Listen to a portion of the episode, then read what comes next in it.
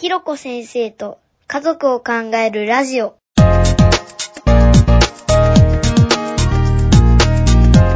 ひろこ先生、こんにちは。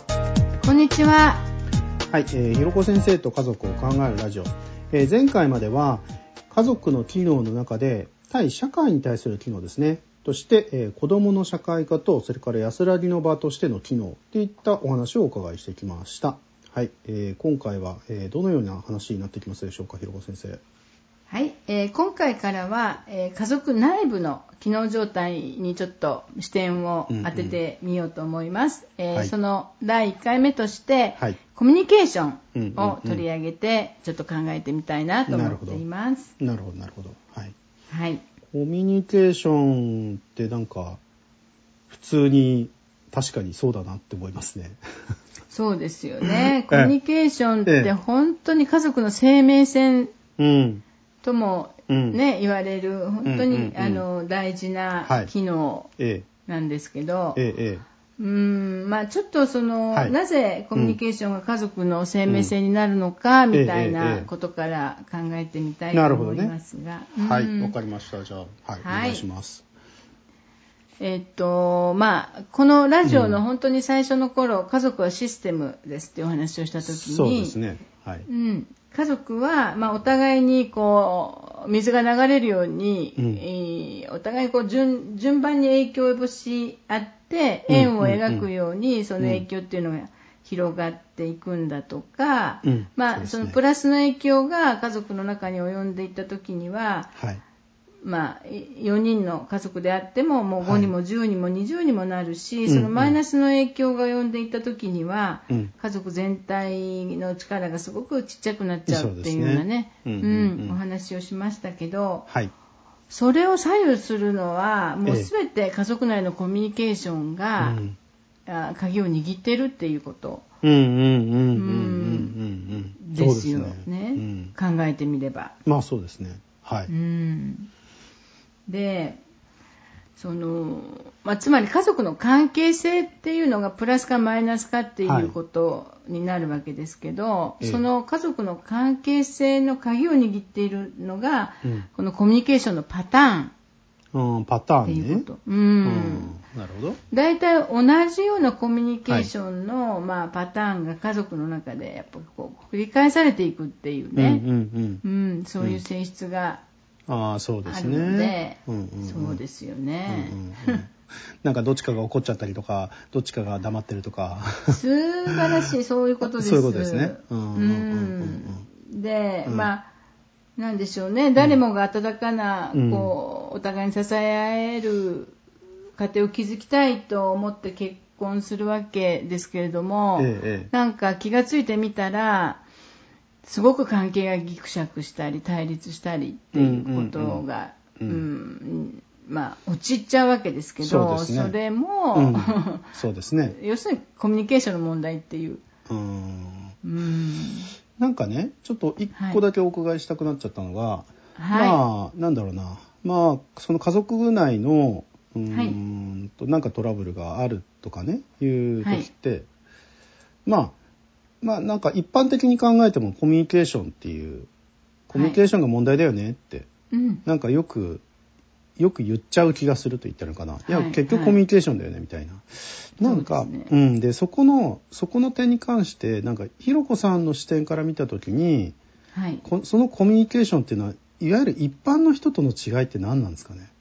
思うコミュニケーション。ああそうですね。ええええなんかだ、誰もがねコミュニケーションだよねっていうふうに言う気がするんですよ。そうですね。あの、うん、やっぱり、一般社会のコミュニケーションと家族の中のコミュニケーションって、うん、本質的には同じなんだけど、うん、うん、なんですかね。やっぱり家族の中での交わされるコミュニケーションっていうのは、あの距離が、まあ、近いがゆえに無自覚になるっていう。うね、ああなるほど。うんことはすごく一つある。まあなんでしょうね。お互いに巣になれるって言えば巣になれるのかもしれないけれども、はいはいはい。うんどういうふうに相手にこれが受け取られるだろうとか、いうことに、まあ、割に存在になりがちで、言わなくても、あの、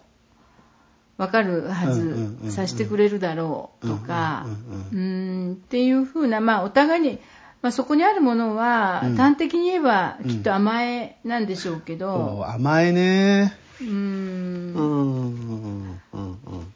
例えばね、会社とか学校とか、もちろんクライアントさんとの関係とかだと、やはり、あの、かなり意識的に、まず一体ここで自分は何を伝えるべきなのかとか、そうですねね考えて伝えるんだけど、家族の場合は、何なんでしょうね。うん。なんかあんまり、うん、意識的にコミュニケーションに取り組まないっていうのかな。うん、うん、そういうことはすごくあって、うんうん、で、ひとたびこうマイナスのコミュニケーションのパターンがこう、起こってくると、それが常態化していくっていうことがあって、なかなかそこから抜け出すのが難しい。うんうんうん、なんか今お話をお伺いして思ったのが、はい、あのですね、あ確かにあの、まあ、会社の内のコミュニケーションみたいな話とのあの、まあ、上司部下とのコミュニケーションみたいな、まあ、そういう話との、はい、なんつったらいいかな。差で見ていくと分かりやすいのかなって確かに思って。あの前もこれも話したかもしれないですけれども会社の中って、えっと、その情緒的なものがやっぱり交わりづらい、まあ、はい、あるんだけれども、はい、あるんだけれども交わりづらいっていうような、はい、あのものがやっぱり存在してて、で家族内のコミュニケーションって言ってるのは特にその情緒的なものも含めたものが、やっぱりこの混じ混じり込んでくるって言ったらいいかな。はい、うん、なんかそのより因果関係があとあとあとそうですねあの歴史とかね家族の歴史とかね、はい、あの、はい、そういうより因果関係がすごく混じり込んでくるっていう特性があるのかな。うん、そうですね、あのおっしゃったように、うん、家族の中のコミュニケーションでまた後でもお話ししますけれども、はい、特に、ええあの情緒的なつながり、むしろ外では、あの内容だけが伝わればいい報告事項でね,、ね。なんだけど、うん、あの家族の場合はそこにこう自分の感情を相手に伝えたり、うん、その感情的なつながりをいつもこう絆を求めていくっていう大きな目的がある。んですよね。うん、そのやっぱり感情が混じることが大事なんだけど、うん、感情っていうのはすごく伝わりにくいですよね。うん、そうですね。うんだからそれがうまく伝わらなかったりして、まあ、あのコミュニケーションエラーが起こりやすいっていうことは、う、ね、ん、ね、あるかもしれないですよね。なるほど。わかりました。はい、はい、そんなことで、はい、まあ、最初にちょっとね、あの、今、マッツさんもおっしゃったように、うん、そのコミュニケーションのパターンがマイナスになってくると、うんうん、どんなふうなことが、はい、特に、まあ、あの夫婦、夫婦間で起こってくるのかっていうことをちょっと考えてみると、ええー、カップルダンスって言われる言葉があってね、うん、まあ、カップルってこうダンスをするようにコミュニケーションしていくんだけれども、はいはい、そのダンスがうまくあのどうもうまくいってないな、うん、2人の歩調がと思われる特徴が、まあ、いくつかあるんですけど、うんうん。うん、一つはね衝突のダンスって言われていて、うんうんうん。まあ、衝突していくってお互いに自分を正当化して、相手をこう責めるタイプのコミュニケーションパターンがこうカップルの中でそれが状態化していくって感じ。はいですよね。うんうん、どうですかね、まあ、よくあると思うんだけどあの一方が「いやだからさそうじゃなくてさ」とかって「だから違うのよ」っていうふうに うん、まあお互いに、まあ、うん、まあありますね。ありますよね。ありますね。はい。うんうんで、根底に分かってほしいっていうね、うん、やっぱり甘えとか認めてほしいっていう気持ちがあって、ね。うん、うん。それがこう満たされないと、攻撃になる、怒りが、ね、そうね。攻撃になるパターン、うん、すごく分かりますね。すごくわかりますね。はい。そうそうそう。うん、そうするとね、何がまずいかっていうと、うん、まあ、お互いに傷つくってこともあるんだけど、はいええ、だんだん、うん、その、問題なんかどどっか行っちゃって、はいはい、大体あなたはね、とかってこういうふうになるわけですね。そんなこと言ったって、いつも、君がこうじゃないかっていうふうに、問題はどっか行っちゃって、その、相手になっちゃうっていうね。そうですね。人になっちゃいますね。そう、人になっちゃう。問題そのものを話し合えないっていう感じになって、はい、で、まあ、認知っていうか、あの特徴としては、うん、あの、やっぱり、あの時もああだったよね、とか、昨日もこうだったじゃない？とかっていうふうに、うん、もう過去を引っ張り出して、うんうんうん、どんどん葛藤が大きくなるっていう、そうですね、そういう、うん、そうですね。よくあるパターン。よくありますね。うん、で、だんだん人になっちゃうっていうのも、ね、そうですね。そうですね。はい。そういうふうに衝突してる時って、うん、自分たちがそうなってるっていうことあんまり気がつかないですけど、うん、結局、うん、人になっちゃってる。で、うんうん、問題は一向に解決しないっていうね、ことが起こったりするし、うん、逆に、あの距離を取るダンスっていうのもあって、これはあの自分の気持ちを率直に伝えずに、まあ、相手パートナーとは表面的な会話だけをする、でだんだん一緒にいる時間を減らして、うん、えー、距離を取るっていうパターン、そうね。それも、そうですね。それでもありますね。ありますよね。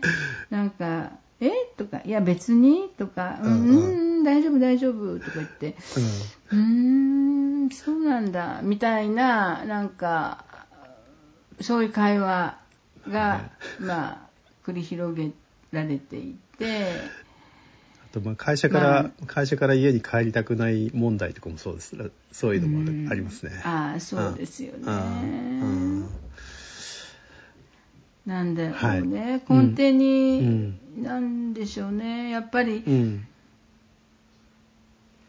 うんまあ、端的に言うと、まあ、ちょっと面倒くさいっていうあの、ね、波風は、うん、立てたくないし、うん、まあなんかそんなこと言ったってさどうなるの、って相手も自分を傷つくだけみたいな、うんそんな気持ちになったり、なんか根底にやっぱり向き合うことへの恐れとかそうねうん。なんかこう、ね。うん、すごく自分が相手を傷つけてしまうんじゃないかとか、うん、精一杯、うん、なんていうのかな自分でコントロールしているのに、向き合った途端にパンドラの箱が開いちゃうんじゃないかとか、あそれもありますね。うん、箱を開けちゃった感は、まあ、あるいはそのうまくいってる夫婦ってあんまり問題はないっていう、なんかそういう自分の理想の夫婦像に合わせたいという気持ちがあると、うん、なんか問題を感じていても、まあ、ないものにするっていうね、そんな気持ちもあったりするかもしれないですよね。なるほどな。そうするとこれ閉じ込めてると、はい、あの、はい、まあ、その閉じ込めてる回避してる時っていうのは、はい、そんなのもいちいちいちいち立ち止まって向き合ってたら、生活なんか回っていかないのよってこう思うけど、うんうん、だんだんだんだんこう檻のように溜まっていく、うん、なんかモヤモヤとか、うん、うん、違和感とか、うんうん、なんかそういうものがだんだんこう、怒りに変わったりしてある時にね、ね、一気に爆発するっていう。そうですね。うん。ことがありますよねそうすると、ね、さっきの衝突のダンスに今度は「大体ね」とかっていうなんか感じになるわけですよ。なんかそういう意味で言うと、行ったり来たりしてる感じがしますね。そうそうそう。ですよね。行ったり来たりする。うん。うん。うん、するんですよ。だから全然、うん、こう相反するコミュニケーションパターンなんだけれど、うんうん、結局、うん、何を望んでいるかっていうと、うん、やっぱり、うん、まあ、分かってほしいとか認めてほしいとか。そうですね。うん、でそういう気持ちが満たされないので衝突する時もあるし、はいはい、もう満たされないどうせ分かってもらえないんだったら、もう言わないと思う時もあるし。表面的にはすごく異なったコミュニケーションのパターンなんだけど、根底にあるものっていうのはいつもそんなに変わらないっていうこと。そうですね、そうですね。そうですね。ですよね。そんなことで、よくカップルの間では、この2つを行ったり来たりしてるっていうのがあるし、衝突と距離を取るが行ったり来たり来たりですね。はい。うん、それからもう一つは、追跡者と回避者のダンスって言われていて、一方がパートナーに向かっていき、一方は逃げようとするパターン。あー、なるほどね。なんとか言ったらどうなんだよってこういうふうにね一方が言うと、はい、それはさ非難のメッセージになるわけですよ。まあ、メッセージだからね。そうですね。うん、なんとか言ったらどうなんだってな、うんうん、いうことは、うん、言ってほしくておっしゃってるんでしょうけど、うん、それはなんで言わないんだっていう、まあ、非難のメッセージになるので、うん、そんなこと言ったってっていうことで、ますます逃げていくっていう、ね、そういう、まあ、パターンになって。てうん。まあ追えば追うほど逃げられてに逃げれば逃げるほど追いかけられるっていう悪循環。なんかこれ親子関係のあれでも思いつきますね、うん、ああしなさいこうしなさいで。で子供は、うん、あの子供はまあそのまま黙ってしまって従っていってしまうみたいなそうですよね、うん、本当に難しい、うん、もう本当に親としては歯がゆい、うん、うん、子供がどんどん逃げていっちゃうから。ですね、ねえ、なんとか話し合いたいと思って、まあ親も気持ちを振り絞って言うんだけど、なかなか伝わらないっていうね。なんか似てる、似てる感じがしたな。その横のつながりすごく似てますよね。そうですね。はいはい、うんやっぱりこう、はい、どうしても、うん、まあ相手をこう非難したり叱責したりっていうふうに、うん、特にパワーパワーバランスにもともと差がある場合はそうですね。うん。そうですね。そうですよね、うん。うん、どうしてもそういうふうに伝わりやすいそうですね。そうですね、うん、ことはありますよね、うんこういう時どうしたらいいんでしょうかね。どうしたらいいんですかね。どうしたらいいんだろうね。あまあだけど、さっきその1番とか2番とその行ったり来たりとかのあの衝突と衝突とそれから、うん、えっと距離を取るの、ね、うん距離を取るの話もそれでやっぱりうんとやっぱりこれは NVC の話とかにつながってきますけど、僕はやっぱり自,、自分のニーズをやっぱりまず自分で理解するっていうところがそ,、このスタート地点がないと、で相手のニーズを理解するっていう話と、まあ、あとはやっぱ相手の特性ですよね。ニーズもそうなんですけどそのちょっとこれはこの後出てくるかもしれないですけど相手のそのコミュニケーション特性みたいな。はい、そういうそこら辺理解しないと、うん、まあ難しいですね。難しいですよね。うん。うん。でも本当、マッツさんがおっしゃったことってすごく大事で、うん、自分のニーズをまず捕まえるっていうこと、でそのまあなんとか言ったらどうなんだってこう言いたい、言いたいんだけど、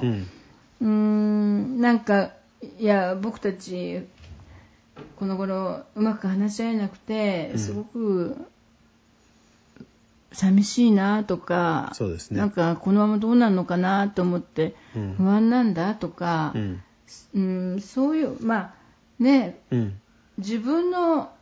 感情とかでで、ね、うん、どうしたいかおっしゃったように、うん、自分はやっぱり2人の関係を大切にしたいという、はいはい、まあ、ニーズをね、あの伝えていくって。そうですね。うん、そうすると相手が話し合えなくてすごく悩んでる、うん、実は僕も悩んでるんだって言われたら、うん、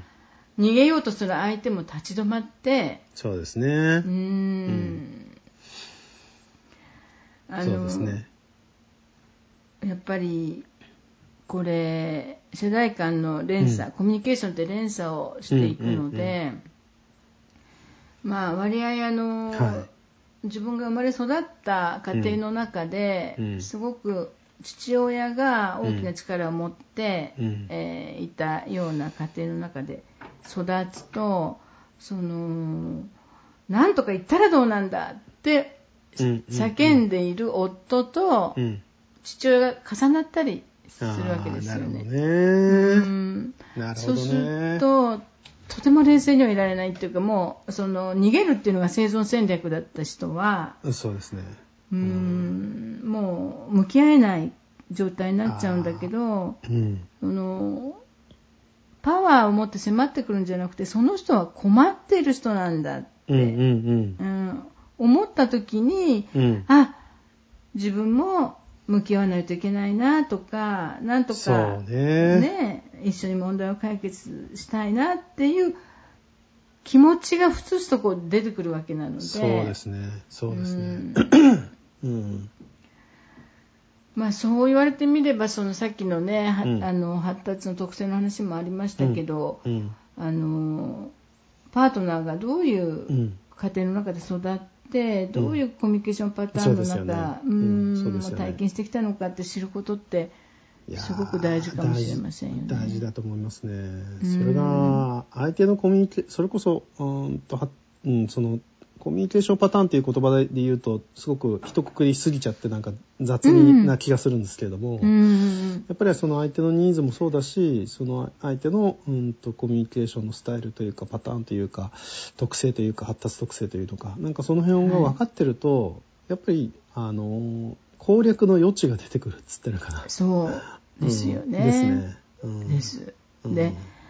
やっぱり誰しも家族を愛したいわけだし、うんあの温かなあ夫婦関係だったり家族を作っていきたいって気持ちがあるわけで、あのまあ、こうやってうまくいかない体験をどうやって、はいはい、そのプラスに変えていくかっていう時に、はい、やっぱり夫婦とか家族ですり合わせをしていく？あ、うんうんうん、こういうやり方では相手は逃げていくんだなとか、うん、あこういうやり方は相手を追い詰めるんだなとかこういう言い方では伝わらないんだなとかっていうことをまあ学習をしながら、だんだんお互いに一方だけ学習しても、ねくたびれちゃうから。うん、お互いに学習しなが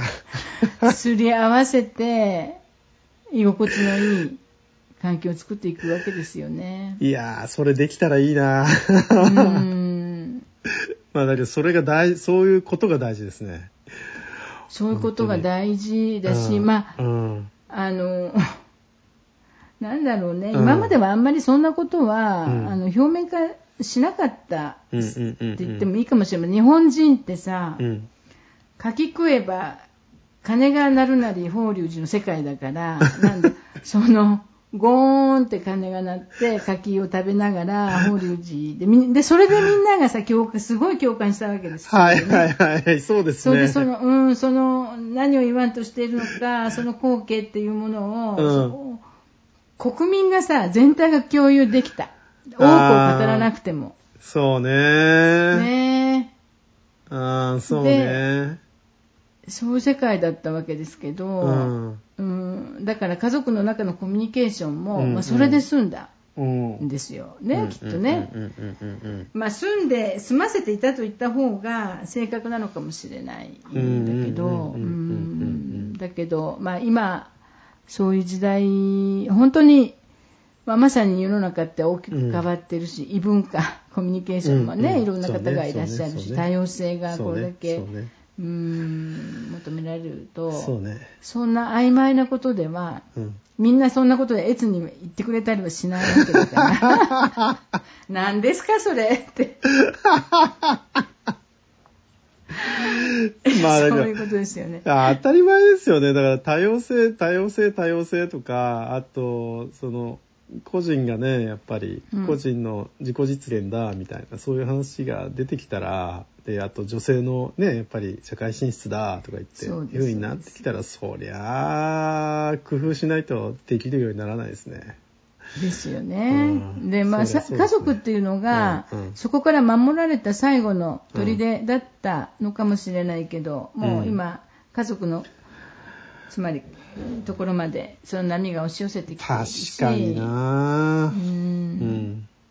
みんな違ってみんないい、うん、だけどみんな違って大変だっていうのが すっごいわかりますねみんな違って大変だですね、そうそうまさに、うん、そういう時代になってきている中で、家族の中でも、立ち止まってすり合わせをしていくっていうそうですね。ことがすごくそうですね。求められているそうですねでしょうね。そうですね。そうですね。うん。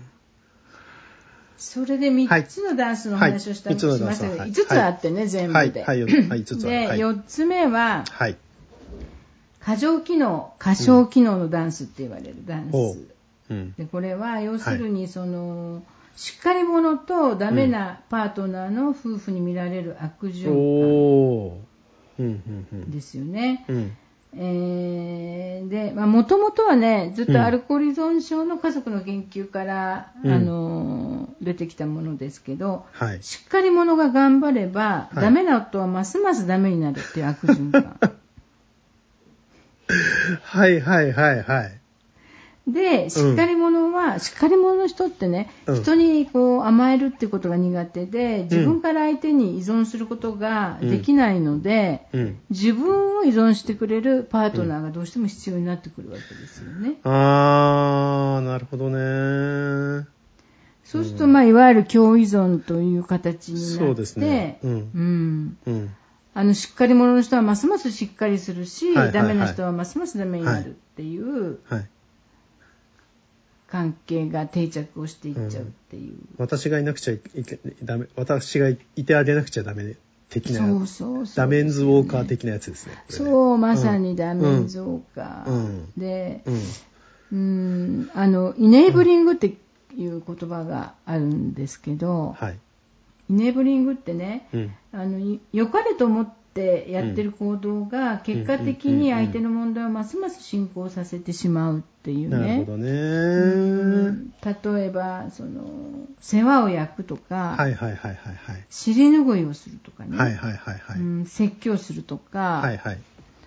あ叱責するとかね、うんうん、そういうことって、まあ、イネブリングっていうんですけど、うんうん、このしっかり者の人っていうのは、そのダメな人が何か失敗して、うんえー、何か問題を起こすと必ず尻拭いをするわけですよ。おー、なるほど。うん。うん、尻拭いをされて、その時は、うん、あのね、うん、ありがとうってことでいいんだけど、はい、結局尻拭いされた人はどんどんやっぱり自己価値は低下して、まあ、そうそうそうですね。うん、ね、尻拭いをしてもらわないと、はい、生きられない人になるし、尻拭いをした人は、すごく自己価値が上がるわけですよね。そういうことで、そういう、まあ、具体的な行動をイネーブリングって言って、そういうことをする人、このしっかり者の人をイネーブラーって、まあ、言ったりするんですけど、うんあの、まあ、いろいろご相談に来る方でも、はいええ、もう本当うちの主人はこうでだらしなくてこうなんですとか、もうお酒もこうで、もうお金もなんとかでとかね、まあ、パチンコ行ってはこうでとかってこうおっしゃって、よく聞いてみると、その都度ね、お尻を拭くんですよね、旦那さんの。でも、この間なんか、もう、あの、うん、お酒を飲んで起きられないから、私もうしょうがないから会社に電話したんです。えー、風邪ひきましたとかね。マツさん、えって叫ぶでしょ？叫びますね、そりゃ。叫ぶでしょ？うん。うんで、うん、あのー、それがね、イネーブリングだっていうことに気がつかないわけですよ。うん。で、まあ、奥さんに奥さんの主張もあって、うん、その、主人が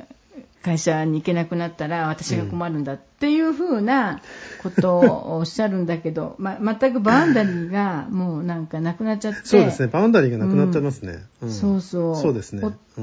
夫の、うん、そうですよ、問題は私の問題だし、私が解決するっていうふうになっちゃって、うん、だけど奥さんは、はい、あの、ハッピーじゃないってことはおっしゃるんだけど、よく、はい、まあ、こちらから聞くと、いやいや、奥さん、まんざらでもないんじゃない？みたいな、うん、そのポジションが、うん、その、ダメな夫を、うん、世話を焼いている妻のポジションっていうのが奥さんにとっては離せない、手放せない。そうですね。そうです。居心地がいいんですよね、それがね。そうそうそう。うんうんうんうん、そういうことが、あの、うん、そういう関係が定着していくっていうことは、うん、うん、よくありますよね。なるほどな。うん。なるほど。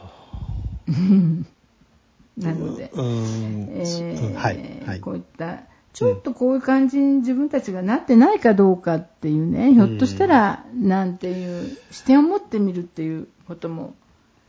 悪くないかなと思うんですけど。うん、なんかちょっとまたさっきのこの横の関係もそうなんですけど、やっぱり親子関係においても、なんか、そうですよね、うん。すごく今の話は感じましたね、だから。うん。そうそう。そうですよね、うん、マッツさん、やれば親があの、うん、世話を焼けば焼くほど子供は自分で考えなくなっちゃうってことはありますよね。そう。なんかだからあの横と下横と縦も、うん、あの感じる必要があるなって、うん、なんか思いました今の話聞いて。そうですよね。でこういう時にお子さんがいらっしゃると、やっぱりそれを一つのまあお手本じゃないけど、うん、それが一つのなんていうか教科書でもない、まあ、そういうものなんだ、はいうんうんうん、という形で育っていくわけですよね。うん、そうですね。そうですね。うんそうですそうですそうです。そこに疑問も感じないですからね。うん、そう無意識、無自覚になって、そうですね。無意識ですね。うん、だから家族を学ぶって意味はこういうところにあるのかなってそのそうですね。誰しもが自分が育った家族が絶対なわけで、ね、相対化するっていう体験がないので、うん、そうですね。そうですね、うん、そうですよね。うん、そんなことを、はい、はい、それが、はい、まあ過剰機能過小機能のダンス、はい。そして先ほど、マッツさんがおっしゃったお子さんのお話がありましたけど、うん、最後三角形のダンスっていうのがあって、はいうんうんうん、夫婦の葛藤に第三者を巻き込むっていうパターン。おーおーなるほど。三角形ですね。う。ん、うん、例えばその、うん、夫にね何か言う時に、息子に向かって言うわけですあなたのお父さんってね、お父さんっていう人は、とか、うんうんうんあのお前のママはさみたいな、うんうんうん、あのそういうコミュニケーションの方向が三角形になっちゃってであのそういうコミュニケーションの方向が、うん、三角形になると子供が、ま、知らず知らずのうちにそこに巻き込まれていくことになって、うん、うん、でまああとはその夫婦の中で緊張があると、はい。はい、夫に不満や愚痴を表明せずに、はい。子供の教育や習い事に過剰なエネルギーを注ぎ、夫とは距離を取る。思わず笑っちゃった。そうすることで夫婦間の緊張やストレスを見えにくくするっていうことは、もうね、全国的に、全世界的に起こって。なんかすごい。巻き込むわけですよね。もともとは、うん、夫婦のこう葛藤だったのに、うん、それを見えなくするために、うん、子供にも過剰にエネルギーを注ぎ込むっていう。あんな人になっちゃいけないってやつね。そうそうそうそう。うんこれどの話をしても出てきますけど、ええ、そうすると夫と子供の距離はどうしても疎遠になりなりますね、うん、なるなる母子と父という2対1の、まあ、関係性に、うん。えー、なりがちで全般的に子供の父親に対する感情とかイメージはどうしてもこう悪くなるがち、ですよね、うん。そうですね。そういうことが起こって、うん。うん、まあ子供らしい成長がなかなかできにくくなる環境に、はい、お母さんの嘆くお母さんの世話もしなくちゃいけないわけです子供はね、うん、うん。そういう子供らしい成長が犠牲になることもあるっていうようなその人を巻き込むっていうことがそうですね。家族の中で、うん、起きるとすごくややこしくなるし、まあ、これ子供だけじゃなくて例えば実家を巻き込むパターンもあって 夫婦の葛藤があるとその自分の実家に走って、えー、もう不満の丈をぶちまけるとそうするとその実家のお父さんとお母さんもうまくいってない時は、うん、そのぶちまけられたお母さんは私の味方が飛んできたっていうふうに思うわけですよね。で共感してもう本当に男ってもなこうでっていう話になって意気投合して。もうなんかもう当事者界隈のなんか話聞いてるともうもう本当にこそ今の話が思い浮かびますね。で、もうどんどん複雑になってややこしくなってくる どんどん複雑になりますね、これはね。そうですよね。うん、だからやっぱり、その、当事者の中で解決していくっていうのは大原則。そうですね。これ巻き込む、ね、巻き込むから良くないんですよね。そうですね。結局。うん、うん。巻き込むっていうことはやっぱりコミュニケーションの方向性が、うん、あのまあ、間違っまあね、あの望ましくなかったり、うん、でもその向ける方向が違うっていうやっぱりこれもコミュニケーションが、のまあ、ある意味問題として捉えていくと、まあ、ね、ありとあらゆることが、家族の問題のありとあらゆることはコミュニケーションのエラーから来てるっていうふうに。うんうんうんああだけどなるほどなって思って確かにその当時あの横の2人のね横の2人のやっぱり、うん、あの間での問題解決でコミュニケーションの問題をやっぱり解決していくってことがスタート地点ということですねこれは。そうですそうです、うん、本当に、うん、だからまあ相談にいらっしゃる方の話を聞くと、まああの子供お子さんの問題で悩んでいらっしゃるんだけど、うん、いやいやちょっと待ってって整理してみるとそれは夫婦の問題。そうですね。うん。に、うん、もうあの立ち戻るっていうことはとっても多いですよね、うんうん、そうですね、うん、でそれが夫婦の問題だっていうふうにもう気づかない、うん、もうそこは、うん。蓋をしておいてっていうことでますます問題が増幅するっていうこともあるわけですよね。そんなにさ正しくは生きられないけどね、うんうん、本当にもうなんというか、うん、ここが家族というシステムの、うん、まあ面白いところっていうんでしょうかね。そういうことが起こってくる。っていうことですね。は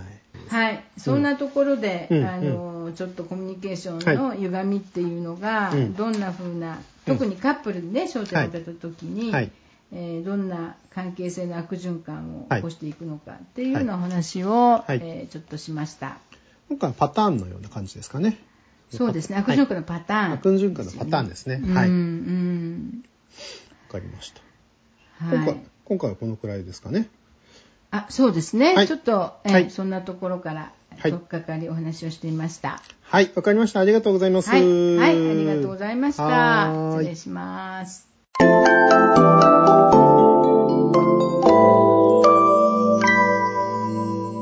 またね。またね、バイバイ。